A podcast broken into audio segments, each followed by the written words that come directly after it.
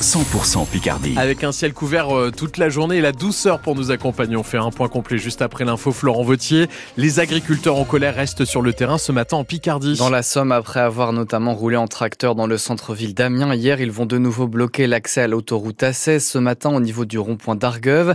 Certains agriculteurs vont aussi se rendre à Abbeville. Ils se sont donné rendez-vous à 10h en haut de la côte de la justice.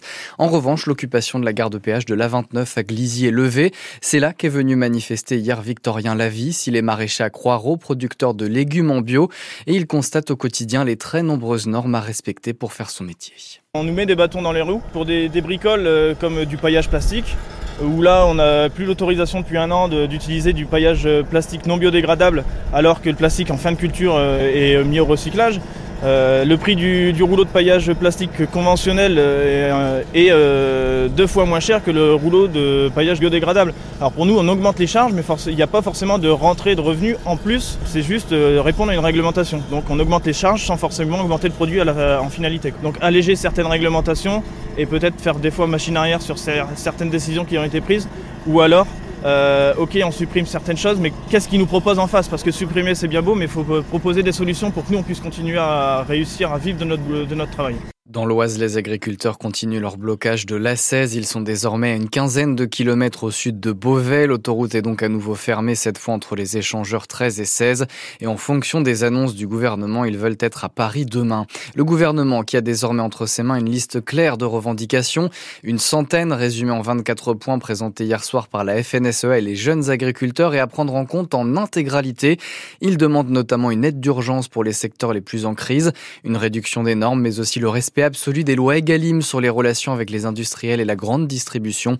Le gouvernement doit annoncer des premières mesures demain. Ce matin, Gabriel Attal réunit les ministres de l'Agriculture, de l'Économie et de la Transition écologique. 7h32, une restauratrice de la Somme victime d'insultes racistes envisage de jeter l'éponge. Elle s'appelle Mamouba. Elle dirige depuis trois ans deux restaurants, l'Abbatiale à Corbie et la table de l'Horte à Rivry.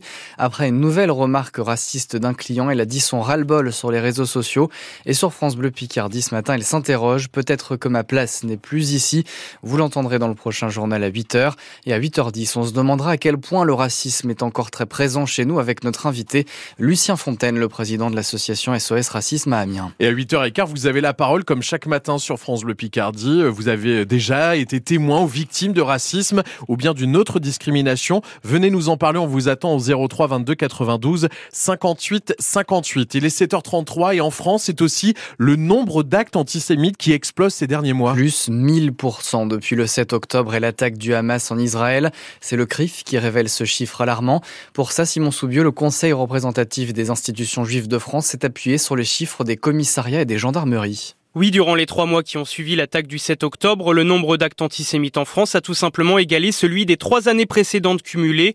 Une multiplication par 10 sur seulement trois mois.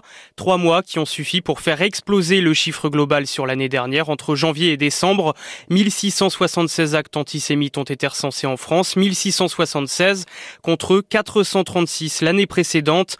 C'est tout simplement du jamais vu depuis que le CRIF fait les comptes. Des propos et gestes menaçants dans 40% des cas surtout commis dans la sphère privée et dans la rue, mais motif d'inquiétude pour le CRIF. Plus de 12% des actes ont eu lieu l'an dernier dans le milieu scolaire. Une majorité au collège. L'école n'est plus un sanctuaire de la République, écrit l'institution dans son rapport. Cet après-midi, le Conseil constitutionnel rend sa décision sur la loi immigration. Son adoption en décembre grâce aux voix de l'extrême droite a suscité des remous dans la majorité d'Emmanuel Macron. Le chef de l'État d'ailleurs lui-même saisi le Conseil constitutionnel. Parmi les mesures qui pourraient être contraires à la Constitution, la restriction du regroupement familial, de l'accès aux prestations sociales ou encore la fin du droit du sol automatique. On est seulement au mois de janvier, mais le rectorat de l'Académie d'Amiens prépare déjà la prochaine rentrée scolaire de septembre. 80 postes d'enseignants seront supprimés dans le premier degré dans nos trois départements Picard. Il faut s'adapter à la baisse démographique, justifie le recteur. C'est une logique comptable, dit notamment le syndicat UNSA. Par ailleurs, trois écoles de Saint-Quentin vont tester l'uniforme l'année prochaine. D'autres établissements de l'Académie sont candidats, mais rien rien n'est encore tranché. Aujourd'hui, un syndicat d'enseignants appelle à la grève. FO se mobilise pour l'inclusion scolaire et l'accueil des enfants en situation de handicap. Parmi les revendications, le maintien et la création de places nécessaires dans les établissements sociaux et médico-sociaux.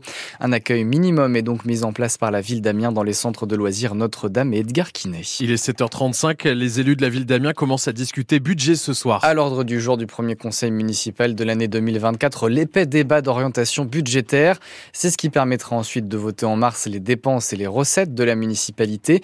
Montant prévu de ce budget 230 millions d'euros avec un investissement qui n'a jamais été aussi élevé, François Sauvestre. 60 millions d'euros d'investissement financés à part égale par l'emprunt et la trésorerie de la collectivité. Les marges de la mairie d'Amiens n'ont jamais été aussi importantes et cela s'explique par plusieurs facteurs. D'abord parce que les dotations de l'État ne diminuent pas toutes. Amiens, qui compte plus de 30 000 personnes vivant sous le seuil de pauvreté, continue de toucher d'importantes subventions dans le cadre de la politique de la ville, notamment pour les quartiers prioritaires. Ensuite, une partie des dépenses municipales glisse en fait dans le budget de la métropole. Tout cela mis bout à bout va donc permettre à la mairie d'investir plus cette année. Il y a les projets déjà connus, la réhabilitation du parc de la Haute-Oie, la construction d'une nouvelle école dans la ZAC Intercampus, et puis il y a aussi cette volonté affichée de l'exécutif local d'injecter de l'argent massivement pour la rénovation énergétique des bâtiments municipaux. Ce soir, l'opposition de gauche va réclamer que cet argent serve davantage à aider les plus démunis. En clair, un plan de pauvreté à 900 000 euros sur trois ans, c'est bien, mais ce n'est pas assez. Renaud Deschamps lui estime que ce futur budget ne répondra pas, je cite, aux attentes des Amiénois en matière de propreté et de sécurité. Au menu également du conseil municipal d'Amiens ce soir, le vote sur le permis d'aménagement de la place Parmentier, quartier Saint-Leu. Il s'agit d'acter la coupe de 20 marronniers malades. Ils seront remplacés par 26 nouveaux arbres. Et puis objectif sans victoire pour le cycliste beauvaisien Arnaud Desmar. Il débute aujourd'hui sa saison 2024 sur la deuxième des cinq courses du Challenge de Majorque en Espagne. Depuis ses débuts en professionnel en 2012, Arnaud Desmar a gagné 95 fois. Il a confié ses attentes à François Sauvestre dans notre chronique Picardie Sport. C'est dans moins de 10 minutes sur France Bleu Picardie.